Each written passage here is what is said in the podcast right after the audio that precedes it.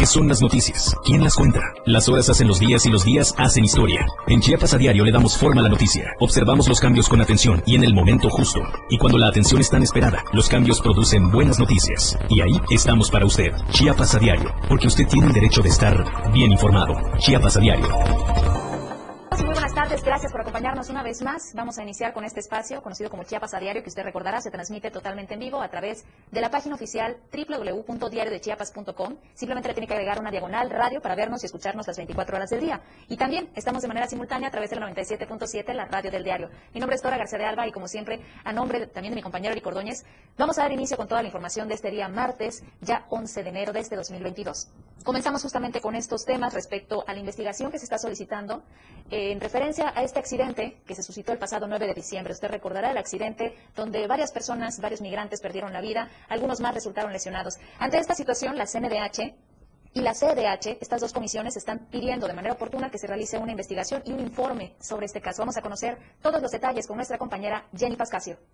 Tras la voltadura del tráiler el pasado 9 de diciembre que dejó a 56 personas migrantes fallecidas y a más de 100 con secuelas físicas y psicológicas, organizaciones de la sociedad civil dijeron que es necesario que la Comisión Nacional y Estatal de los Derechos Humanos rindan un informe sobre el caso. Para Víctor Hugo López Rodríguez, secretario ejecutivo de la red TDT que conforman 56 organizaciones en México, se deben dar a conocer a través de un estudio los puntos de enganche, intercambios y costos de traslados de los tratantes de personas, pues dijo es necesario agotar esta investigación. Consideró que el accidente es el resultado de una crisis humanitaria evidente con toda la política de contención aplicada por el Instituto Nacional de Migración. De esta manera, agregó que la migración en anonimato fortalece a las redes de la delincuencia organizada y de tráfico de personas. Quienes se dedican a estos negocios ilícitos se ven fortalecidos porque la demanda crece. La situación se complica para las personas en movilidad humana. Las organizaciones lamentaron, pues dijeron que la necesidad las hace enfrentarse a cruzar rutas de extravío donde son extorsionados, secuestrados, las mujeres son violadas y víctimas de un sinfín de delitos que no encuentran justicia en las autoridades mexicanas. Para Diario de Chiapas,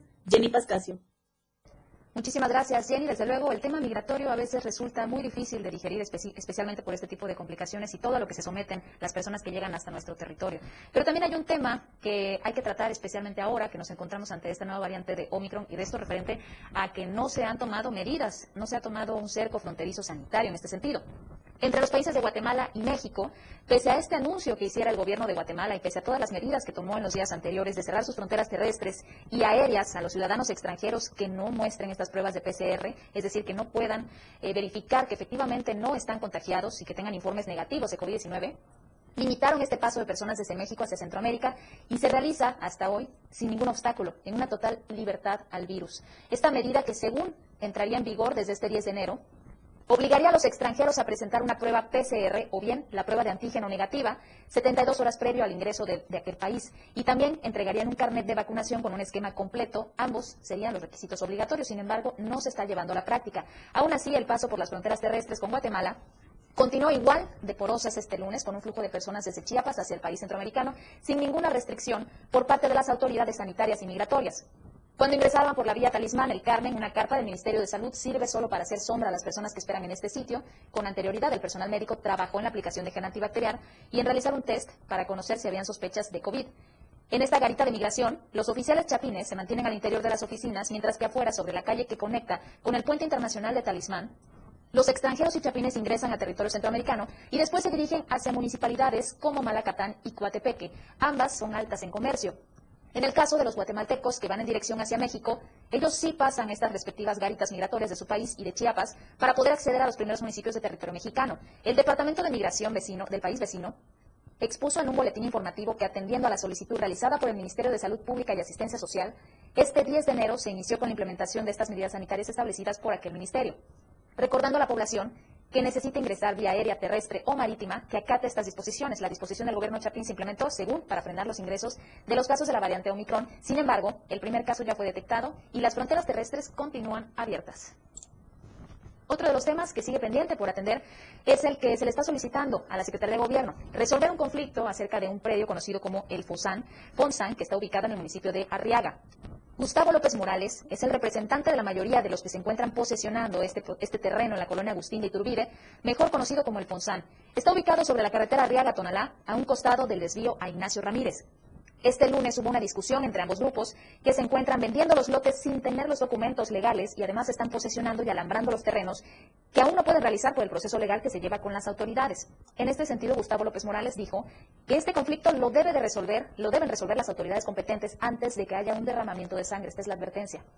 Este terreno, hay que destacar que consta de 7 hectáreas en su, totalidad, se adquirió bajo un fideicomiso para trabajadores del municipio de Cacahuatán. Darinel N. es operador de Pedro Pineda López y es la persona que continúa realizando esta venta e invadiendo el terreno y ha amenazado de muerte al grupo Gustavo López Morales.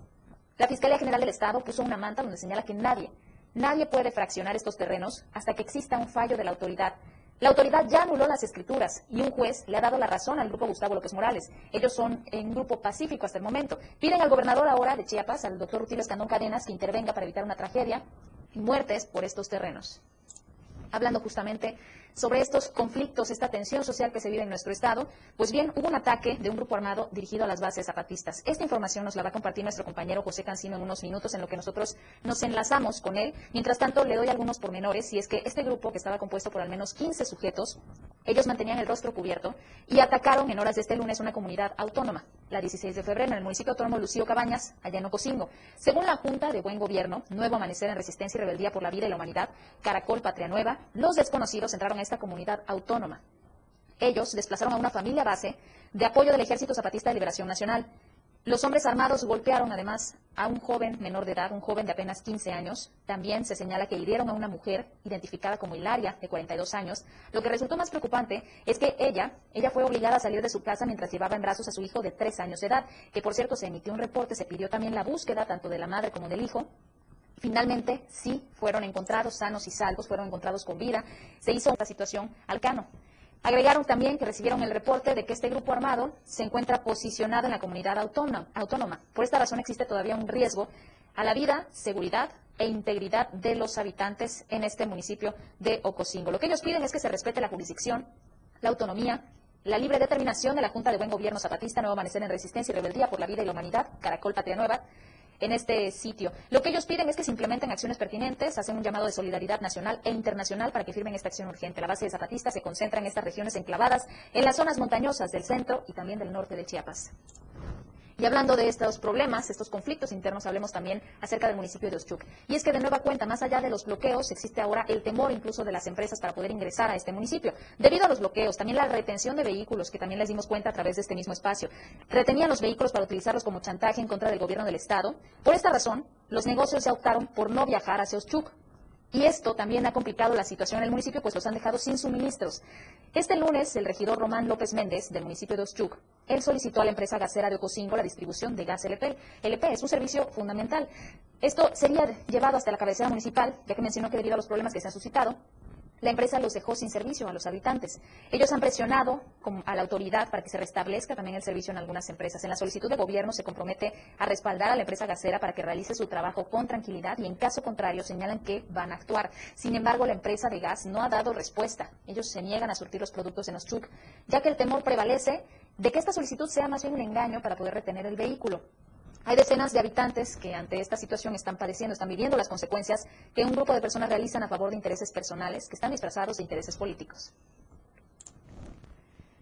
También el tema del transporte público tiene mucho que decir respecto a estos temas de intereses. El transporte en Chiapas en particular ha caído en una polémica, pero también esto se debe al poco avance en algunos temas de este sector.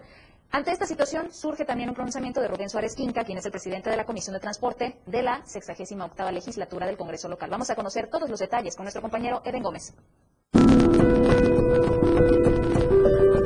El tema del transporte en Chiapas sigue siendo bastante polémico, por ello la necesidad de trabajar de forma conjunta entre los tres poderes. Esto lo aseguró Rubén Suárez, quien es presidente de la Comisión de Transporte en la 68 legislatura del Congreso local. Aseguró que la corrupción sigue siendo el principal causante de las afectaciones, además también del tema burocrático, en donde prácticamente no se avanza. Esto fue lo que dijo. Uno de los grandes temas que que se ha abocado ellos a trabajar es básicamente eso, eh, los trámites ante la dependencia no sean trámites eh, que luego la gente salga más perjudicada.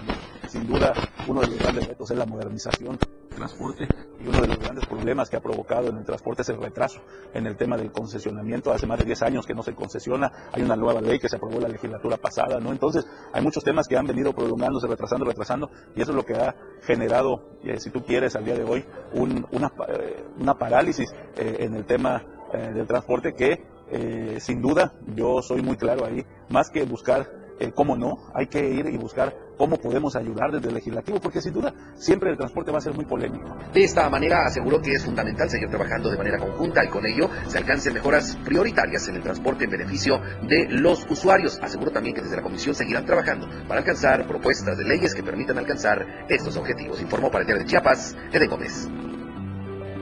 Muchísimas gracias. Eden, rápidamente quiero invitarlos a que participen en la encuesta semanal que se encuentra a través de nuestra plataforma de Twitter. Nos, nos se encuentra justamente como arroba diario Chiapas y queremos saber lo siguiente. ¿Crees que el gobierno federal es omiso al permitir tanta corrupción en las dependencias que tratan este tema de la migración respecto a lo que le mencionamos justo a inicio de esta emisión? ¿Sí o no?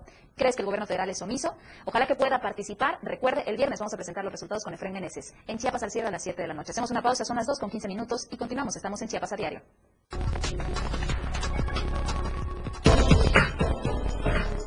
Continúe estando bien informado en Chiapas a diario. Las 2 con 15 minutos. La radio del diario. Conoce todo lo que tenemos para ti en la radio del diario a través de tu celular. Escanea en nuestro diario impreso el código QR. Visita nuestra barra de programación y escúchanos desde tu celular. Además de conocer toda la programación de la radio del diario a través de tu celular. Estar informado nunca fue tan fácil, rápido y al alcance de tu mano. La radio del diario 97.7. Contigo a todos lados. Fundación Toledo es una organización enfocada en la educación. Desde nuestra fundación hemos realizado varios proyectos para poder llevar a cabo nuestro objetivo principal, apoyar la educación en Chiapas, especialmente en las zonas rurales marginadas. A pesar de ser una organización joven, somos apasionados de lo que hacemos y entendemos que la educación juega un papel importantísimo en las personas, ya que ésta se ve reflejada en el desarrollo de su país. Para conocer más de nosotros, visita nuestras redes sociales en Facebook e Instagram como Fundación Toledo y nuestra página web en www.fundaciontoledo.org. 977. Somos tendencia. Somos radio. La radio del diario. Contigo a todos lados. Los 60 minutos. Los más prendidos e irreverentes en radio. Marijo Alvarado, Lamaco y Diego Morales el patrón te llevan de la mano con temas actuales, música, invitados, lo más trendy en redes sociales y lo mejor te llevan paso a paso con el mejor ambiente en radio. Después de todo, de lunes a viernes de 6 a 7 de la noche por la radio del diario 97.7. El patrón y Lamaco. Contigo a todos lados. En cada momento, en cada segundo, minuto y hora, las noticias siempre le acompañan. Y Chiapas al cierre le presenta las noticias más sobresalientes del día. Chiapas al cierre, de lunes a viernes de 7 a 8 de la noche, con Efraín Meneses por la radio del diario 97.7. Contigo, a todos lados. Más noticias para usted en Chiapas a diario.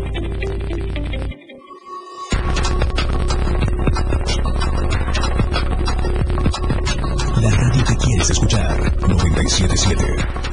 Seguimos, estamos en Chiapas a diario. Gracias y saludamos con mucho gusto a los que nos escuchan a través de la 97.7, la radio del diario. Hablando de estos temas, hablando de las juventudes, desde luego siempre hay mucho talento que reconocer en nuestro estado. Hay una convocatoria, prevé esta convocatoria para el Premio Estatal de la Juventud en segundo semestre de 2022. Conozcamos los detalles con nuestro compañero Marco Alvarado. La recuperación del Premio Estatal de la Juventud fue un paso certero para reconocer la importancia de las juventudes en Chiapas, ya sea del ámbito urbano, indígena o rural. Así lo consideró la titular del Instituto de la Juventud del Estado de Chiapas, Getsemaní Moreno Martínez. Y muestra de ello es la recuperación de nuestro Premio Estatal de la Juventud que se venía dejando hacer hace cinco, no, más bien, hace más de seis años, se dejó de hacer en 2015.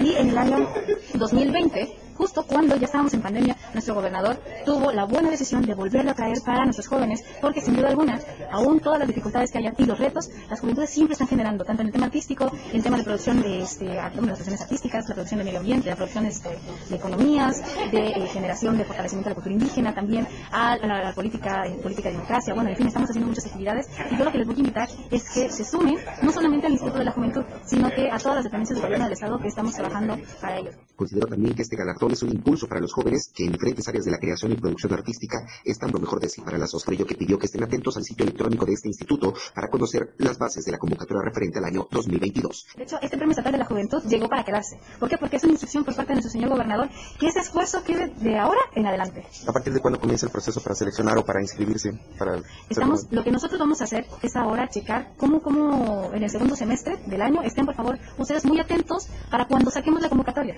¿no? Acuérdense que es sorpresa para ustedes, para que sigan trabajando y, pues, obviamente a nuestros jóvenes decirles que no pudieron ser seleccionados como premios estatales de la juventud 2020 y 2021, que vuelvan a participar. El hecho de ser reconocidos no solamente es porque una vez caí, sino seguir intentándolo hasta lograr el objetivo. Para Diario de Chiapas, Marco Antonio Alvarado. Muchas gracias, Marco. Y pasando también a otros temas referentes a, a cómo las autoridades deben atender estos temas que están al interior de las aulas y no, no necesariamente relacionados con el COVID-19, pero que sí deben de prestar atención justamente para dar las condiciones que son al menos las indispensables. En esta situación se encuentran padres de familia quienes han realizado una asamblea. Ellos señalan que hay muchos problemas, hay problemas tan básicos como inclusive algunos de drenaje al interior de esta escuela que no han sido atendidos. Por esta razón, vamos a conocer la información con Eden Gómez. Nos encontramos en eh, la escuela preescolar Rufino José Cuervo, al oriente de la capital chiapaneca, derivado que están realizando en este instante una asamblea. La intención es llegar a acuerdos que permitan exigir a las autoridades correspondientes tomar cartas en el asunto. Una pochota que está poniendo en riesgo a los niños, una fuga de aguas negras que por supuesto de manera constante es un riesgo para más de 100 niños que se encuentran dados de alta en la plantilla de esta institución. Escuchemos parte de lo que han dicho los integrantes del Comité de Padres de Familia. Tiempo atrás ha venido sufriendo algunas carencias como es eh, la cuestión de barriado, tenemos el problema, como dijo la directora del, río, que esto ocasiona pues fuertes olores en los meses calurosos y los niños tienen que soportar todo eso.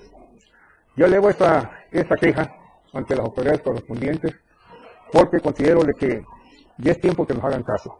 Nosotros como padres de familia nos hemos organizado, pero no queremos tomar determinaciones fuera de lo normal, sino que lo queremos hacer dentro de un marco de respeto Así es que que nos escuchen, nuestro presidente municipal, que nos escuche el señor gobernador, de que aquí este jardín, Malaya, enviar a, algún, alguna persona para que hiciera una valoración. De esta forma han pedido a las autoridades, eh, tanto de SMAPA, también del Ayuntamiento Capitalino, a que tomen cartas en el asunto y que no se espere a que pues, se presente alguna tragedia, alguna afectación o algún incidente en esta institución educativa. Informó para el Diario de Chiapas, Eden Gómez. Muchas gracias, Eden. Y como le había prometido al inicio de este programa acerca de estas agresiones, este ataque de un grupo armado en contra de una base del grupo zapatista, nuestro compañero José Cancino, él tiene más detalles, él tiene la actualización justamente sobre esta información, en donde le repito, un grupo de al menos 15 sujetos habían ingresado con el rostro cubierto y atacó eh, este día lunes 10 de enero allá en aquella comunidad del municipio de Ocosingo, es el municipio autónomo Lucío Cabañas. Vamos a conocer esta información, José Cancino, qué gusto saludarte, ¿cómo te encuentras? Hola, buenas tardes. El gusto es mío y en efecto se suscita un nuevo ataque armado contra las bases zapatistas del Ejército de Liberación Nacional en la zona de Ocosingo, en el municipio autónomo de Luciano Cabañas, donde al menos, como bien lo citaste, 15 sujetos cubiertos con el rostro llegaron hasta este lugar, al Caracol Patria Nueva, y entraron a la comunidad autónoma desplazando a una familia base del apoyo del EZLN. Los hombres armados golpearon a un joven de 15 años, según reportó el Centro de Derechos Humanos Fray Bartolomé de las Casas, que recibió esta denuncia por parte de las víctimas, y así también una mujer identificada como Hilaria Hernández, de 42 años, fue obligada a salir de su casa mientras llevaba en brazos a su hijo Tomás López Hernández, de 3 años de edad. Hasta el momento, el Traiba, que recibió la información, ha pedido al gobierno mexicano para que se atienda a esta situación que recrudece, según dicen, en esta parte de la geografía chiapaneca. Por fortuna, la mujer y el menor de edad ya regresaron hasta esta comunidad zapatista, eh, pues sanos y salvos, después de que fueron raptados por algunos minutos por este grupo de capuchados, que hasta el momento no se sabe a qué grupo u organización pertenecen, porque no se identificaron al momento de irrumpir en esta comunidad. Es importante precisar, Dora Auditorio, que pues esta situación en contra de comunidades vulnerables e indígenas y hostiles ha recrudecido en el último mes en territorio chiapaneco y hasta el momento pues las autoridades federales no han ingresado a estas zonas para intentar dialogar o llegar a un acuerdo con las, eh, con las partes opuestas que están en estos conflictos y que hoy de nueva cuenta volvieron a atacar a una base zapatista en las últimas horas y que dejó como resultado pues esta tensión en la zona zapatista allá en el municipio autónomo de Lucio Cabañas, como bien lo acabamos de mencionar, Dora.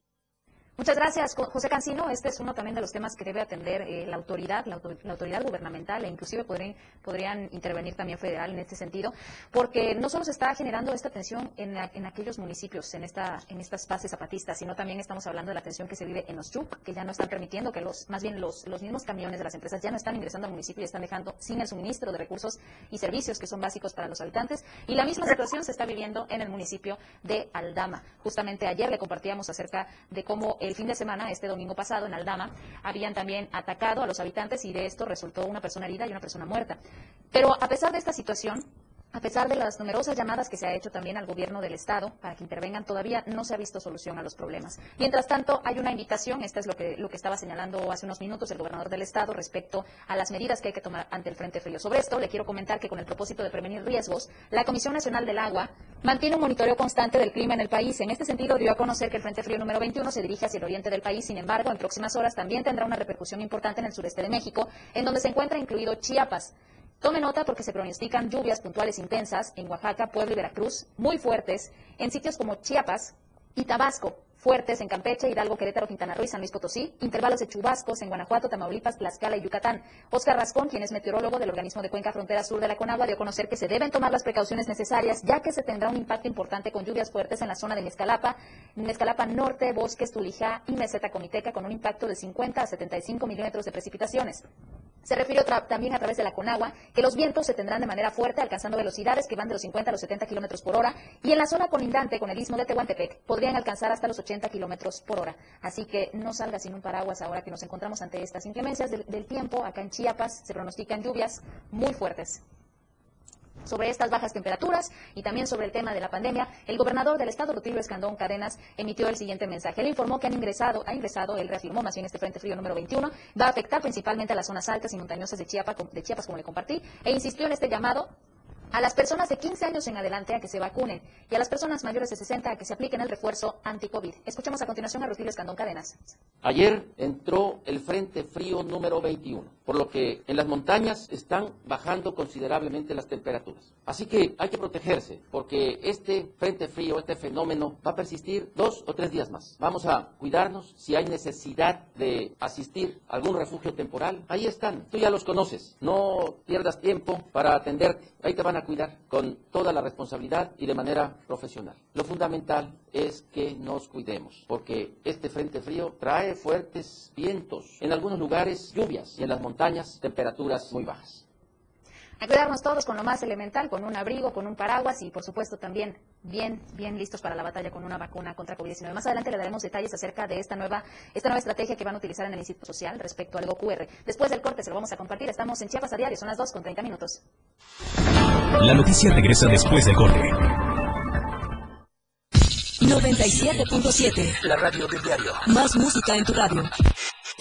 Lanzando nuestra señal desde la torre digital del diario de Chiapas. Libramiento Surponiente 1999. 97.7 Desde Tuxtla Gutiérrez, Chiapas, México. XHGTC, la radio del diario. Contacto directo 961-612-2860. Cabina 961-612-2860. Escúchanos también en línea. www.diariodechiapas.com Diagonal radio. 97.7 La radio del diario. Más música en tu radio. Las 2 con 31 minutos. Chiapas es poseedora de una belleza natural sin rival en todo México. Una gran selva, un impresionante cañón, manglares y playas únicas, además de paradisíacas caídas de agua, visten a nuestro estado con el encanto único de la naturaleza. Chiapas es el estado más al sur de México, la última frontera de nuestro país. Aquí, en este rincón, que también fue el último territorio en añadirse a la República, se encuentra un paraíso de bellezas naturales listo para ser explorado. Ven y disfruta lo que Chiapas tiene para ti. 97.7, la radio del diario, contigo a todos lados. La radio del diario 97.7 FM. Ahora el rock puedes sentirlo en radio. La radio del diario te presenta el mejor rock que marcó toda una historia a través de los años.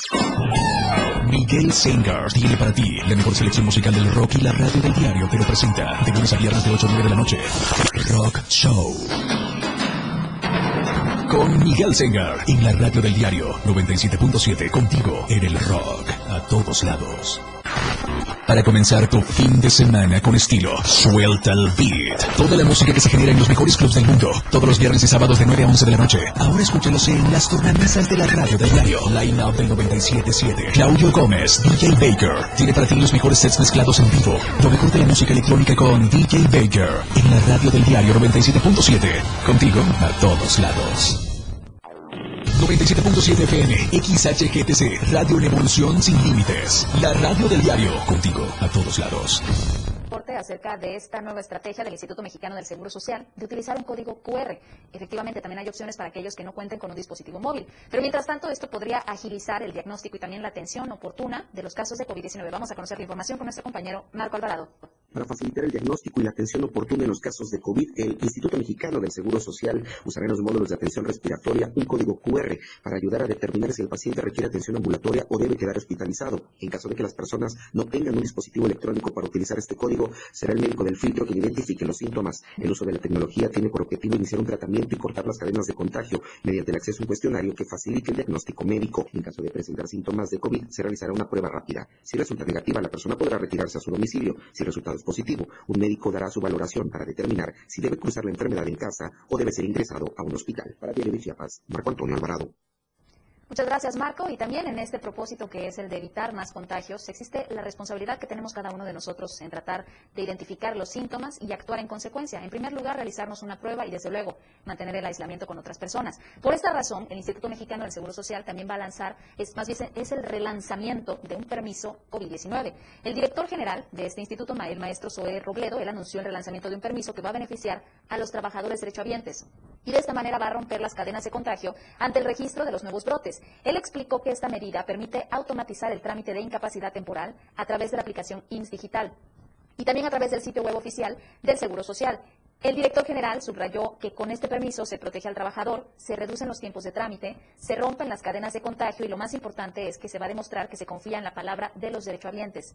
Él recordó que este trámite lo diseñó y lo puso en marcha en el IMSS en marzo de 2020 como una manera eficiente para reducir los riesgos y romper las cadenas de contagios. Y ahora se vuelve a reactivar en beneficio de la salud de los derechohabientes. Informó que debido al reciente aumento de contagios y el riesgo que significa la variante Omicron, el IMSS relanza este permiso. Es un trámite que se realiza en línea, es mucho más flexible, ya no está sujeto al semáforo epidemiológico y se lleva a cabo sin la necesidad de visitar los servicios médicos del IMSS. Suero Obledo también detalló que la duración de este permiso para quienes lo solicitan es de hasta por siete días para los derechohabientes con síntomas y de cinco días para las personas asintomáticas que cuentan con una prueba positiva. Explicó que este trámite se realiza una vez que el interesado ingresa a la página que es la siguiente que le voy a dictar, es la www.ims.gov.mx, diagonal COVID-19, diagonal permiso, o la aplicación IMSS Digital. Luego de esto dará clic en ingresar permiso COVID-19 para poder realizar el trámite. Le repito, es para quienes lo solicitan hasta por siete días, los que tienen síntomas. Y aquellos que son asintomáticos, es un permiso por cinco días. Vamos a seguir con esta información y es muy, es muy grato conocer también de la opinión pública lo siguiente, y es que los habitantes coinciden en la importancia de estar vacunados para evitar que se desarrolle un cuadro grave de COVID-19. Más personas están convencidas de esto y gracias a la información que nos comparte nuestro, nuestro compañero Marco Alvarado vamos a conocer los detalles. Adelante son de las personas que están convencidas por experiencia propia de que vacunarse es proteger la vida y que entre más personas tengan esta protección, más pronto podremos salir de la pandemia. En los macrocentros continúan llegando jóvenes y adultos mayores, algunos por su tercera dosis, pero otros, luego de tanto tiempo, apenas por la primera vacuna. No, que acudan aquí al centro de vacunación para que recuperen su tercera dosis y estén actualizados con la vacuna. ¿Qué tal han tratado? No, nos están tratando muy bien, desde la entrada hasta la salida nos atienden con amabilidad y, y esmero. ¿Cómo se ha sentido usted? Bien, está bien. Es la, la tercera dosis que me aplicaron. No, de ninguna manera se pone uno mal. Si acaso alguien que tenga alguna reacción, un dolorcito de cuerpo, del brazo, que es lógico, ¿no? La vacuna, la etiqueta, pero al menos a mí otra reacción no me ha dado, gracias a Dios. ¿no? Y invito a todas, la, a todas las personas pues que se vengan a vacunar porque se libran ellos de esta pandemia y ayudan a todas las, personas a que a la población a que no se infecte, pues, ¿no? porque a mí me dio el COVID después de la segunda, de la segunda dosis. Pero yo este, he analizado que me ayudó mucho el haber estado vacunada, porque este, sí me dio fuerte, pero ahí estoy. Aquí estoy contándolo todavía y eso le doy gracias a Dios, gracias a las vacunas que nos han aplicado y por eso hemos estado acá, para que nos pongan la tercera. pues También me fue bien y veo que mi familia también le ha ido bien, no, no, no ha habido ningún problema de salud. ¿no? Y eso que, que tenemos algunos, este como la diabetes, hipertensión, pero todos estamos bien, gracias a Dios. ¿A usted o alguien de su familia le dio COVID a pesar de estar vacunados? No, no, gracias a Dios no. ¿Usted invitaría entonces a la población a que venga? Sí, claro que sí, a todos los jóvenes, los señores. Ah, es una forma de, de cuidarse. Sí, sí, vengan todos a vacunarse. Es algo muy importante, la vida, porque a eso se basa la, es para mantener la vida, es la vacuna. Para Diario de Chiapas, Marco Antonio Alvarado. Muchas gracias. Antes de escuchar a la propia hacer esta recomendación a todos los ciudadanos tuxtlecos y en general a todos los chiapanecos a vacunarse, que conozcan estas experiencias que han tenido una vez que han recibido el biológico. Y además también quiero resaltar lo siguiente, y es importante que si usted tiene algún otro padecimiento que crea, que sospeche, que pudiera causar alguna reacción al recibir este tipo de biológicos, acuda directamente con un especialista para que le pueda informar y mantener al tanto ya sea de las vacunas que usted puede recibir, porque habrán algunas que resulten inclusivo inclusive contraproducentes que las reciban en caso de que, insisto, si usted mantiene alguna enfermedad que, le, que usted le dé sospecha de que podría reaccionar mal a la vacuna COVID-19. Mientras tanto, es más el número de personas, son más las personas que estamos de acuerdo en que es necesario aplicarnos la, vacuna como un medio de protección ante cualquier padecimiento, ante cualquier contagio de COVID-19 para tratar de evitar y no correr el riesgo de que se desarrolle un cuadro grave de este virus. Vamos a continuar con otros temas, también a tomar precauciones, pero sobre todo con nuestros bolsillos. Si es que en el municipio de Huixla alrededor de 400 mil pesos en efectivos fueron robados. Este, este es el monto de un violento asalto que se suscitó el día de ayer, alrededor de las 12 con 50 minutos en la calle Zaragoza y Aldama de Huixla. En ese momento, Oscar, quien es auxiliar contable de una conocida gasolinera que está ubicada en la carretera salida al ingenio, al era acompañado de Dulce. Ellos se dirigían a un banco, esta sucursal de Bancomer, a depositar dinero en efectivo a bordo de un vehículo de la marca Chevrolet, pero al llegar a esta calle, ellos fueron interceptados por otro vehículo de color rojo con negro, también de la marca Chevrolet, un tipo Cavalier.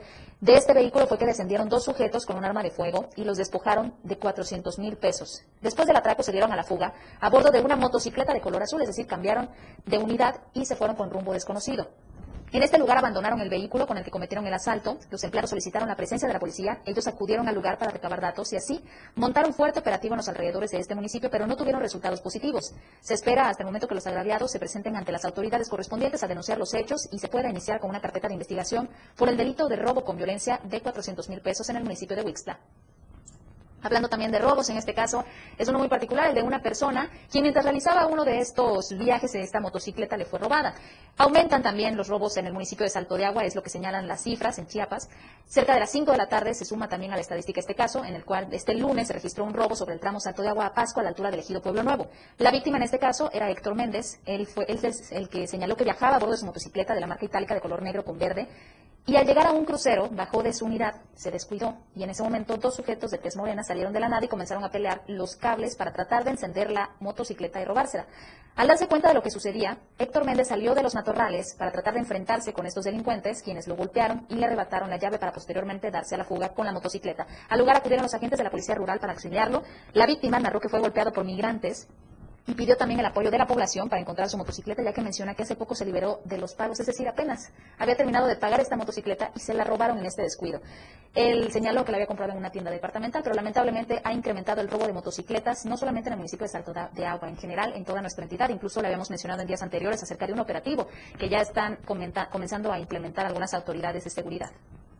Por esta misma razón, surge la necesidad, surge la invitación también del secretario de Hacienda, Javier Jiménez Jiménez. Él invitó a las y a los propietarios de las motocicletas o vehículos de tres ruedas de los municipios de Berriozábal, Jiquipilas, Cintalapa y Ocosocuautla a que se incorporen a un registro estatal de vehículos. Él señaló que con fundamento en el artículo 31, fracción 8 del Código de la Hacienda Pública para el Estado de Chiapas, se tiene la obligación de registrar las motocicletas al padrón vehicular. Al tiempo de que cumplen con esto dispuesto por la ley, se está garantizando con la seguridad del propietario al momento de circular. Javier Jiménez, él subrayó que en este distrito hacendario que abarca los municipios anteriormente citados, se usa mucho este medio de transporte, por lo que es fundamental registrar las unidades y darlas de alta en este registro estatal para evitar cualquier anomalía al respecto.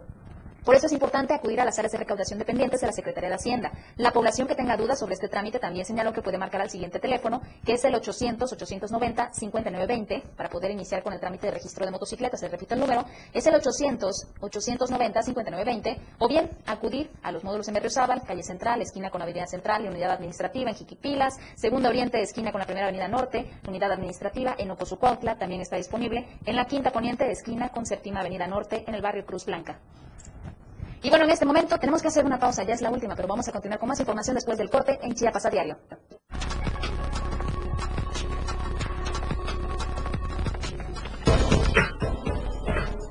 Continúe estando bien informado en Chiapas a diario.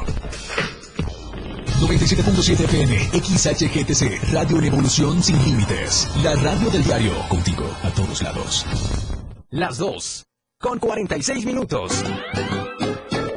Espacio para niños de 0 a 100 años. ¡Ya está aquí! Un espacio donde la magia de la imaginación crea grandes historias. Relatos, cuentos, música y mucha diversión. Y disfruta de un mundo único que la radio del diario tiene para ti. Es momento de abrir la cajita mágica. Toda la magia está contigo. Todos los domingos de 11 a 12 del día. En la cajita mágica. La radio del diario 97.7 contigo a todos lados. ¿Algún saludo? A ver, ¿para quién es el. Una canción. ¿Qué canción quiere, mamacita? Una información. Son las 8 con 35 minutos y vamos a darles el estado del pronóstico del tiempo. Un mensaje. ¿Desde qué parte nos escuchas? Lo que tú quieras. WhatsApp, la radio del diario. Escríbenos y comunícate con nosotros. 97.7, la radio del diario. 961-612-2860. 961-612-2860. Ahora es mucho más fácil estar en contacto con la radio del diario. 97.7. Viajar a través de la radio nunca fue tan divertido. Señores pasajeros, favor de abordar la unidad 977 que está próxima a su salida. Turisteando diario. La mejor manera de viajar ahora está en tu radio. Betty Pemo y el Turi. Todos los sábados y domingos de 9 a 11 de la mañana. Turisteando diario. Para continuar conociendo más de lo que Chiapas tiene para ti. Turisteando diario. En el 977. Contigo a todos lados. Transportes turisteando. 97.7 FM, XHGTC, Radio en Evolución Sin Límites. La radio del diario, contigo a todos lados. La radio que quieres escuchar, 97.7. Usted está en Chiapas Diario.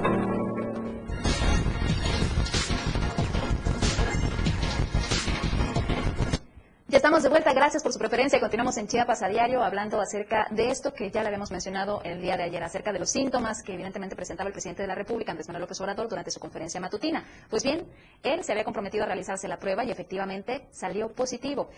Esto a pesar de que ya cuenta el mandatario federal con estas tres dosis de vacuna, es decir, recibió las dos primeras y el refuerzo.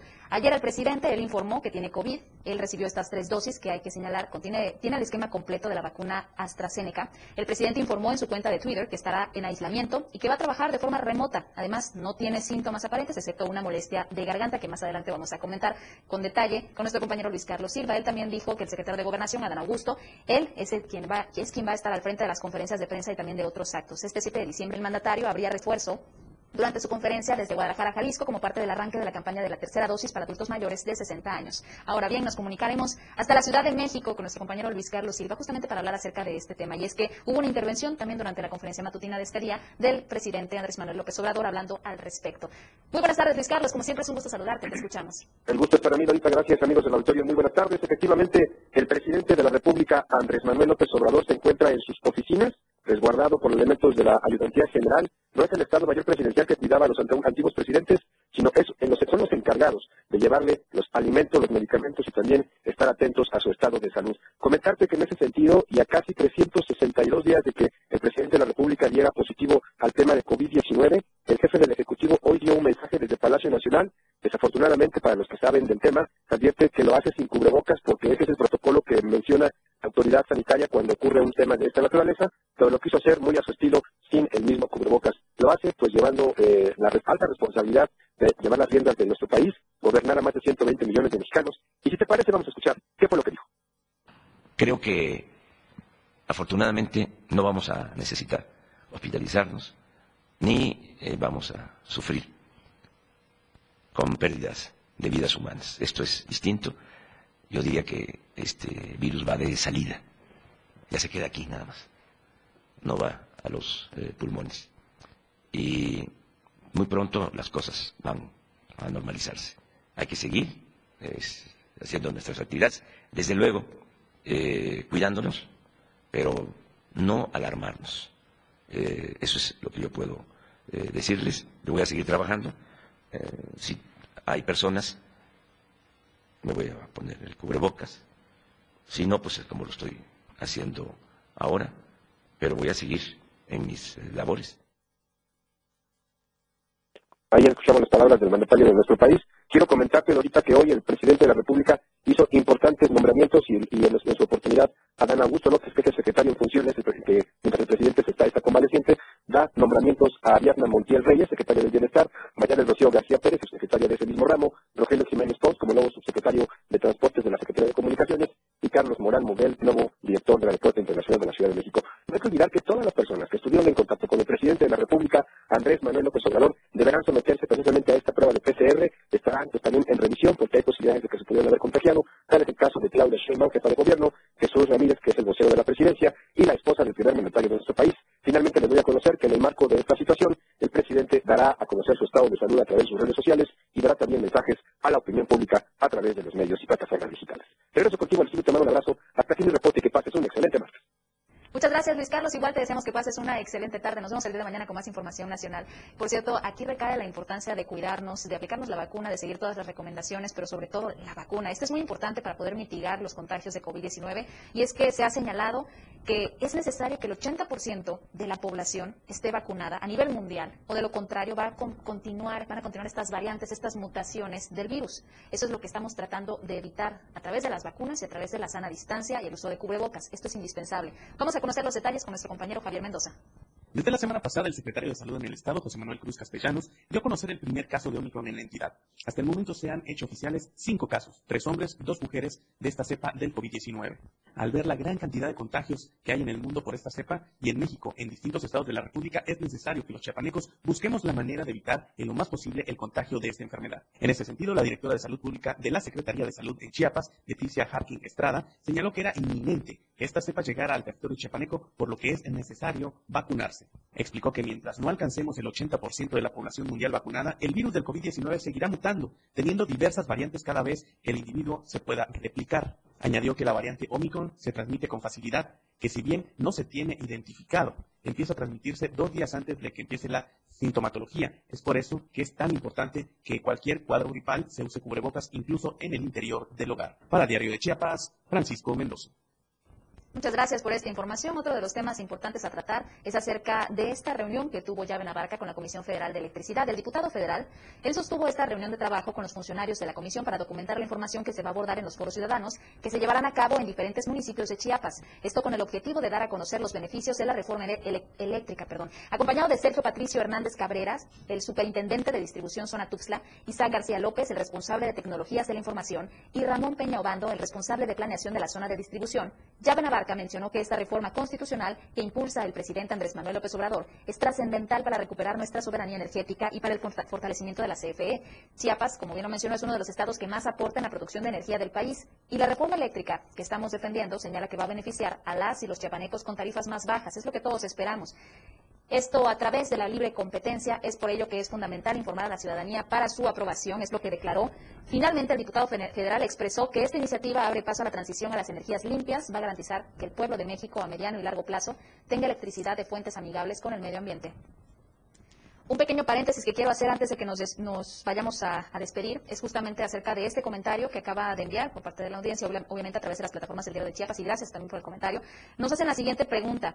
¿Una persona que tiene síntomas de gripa puede vacunarse? La recomendación es no, no se vacunen un- hasta que hayan pasado por el desarrollo de, esta, de este virus. Hasta ese momento ellos pueden aplicarse la vacuna. Es más, me parece que hay un tiempo de espera una vez que terminaron con este, este lapso de desarrollo, que es de 10, 12 días, probablemente hasta dos semanas. Pero para esto sería mejor preguntarle directamente con un especialista. Sin embargo, le puedo asegurar que si usted padece estos síntomas, eh, no es conveniente vacunarse hasta que haya descartado si no se trata de un caso de COVID-19. Esa es la parte más importante porque existe esa confusión. Vamos a tener que retirarnos con esto, esto que acabamos de mencionar. El día de mañana, desde luego, nos vemos con más información en este mismo espacio de Chiapas a diario. No se pierda también de todas las transmisiones a través de plataformas de Diario TV Multimedia. A todos ustedes les deseo que pasen una excelente tarde.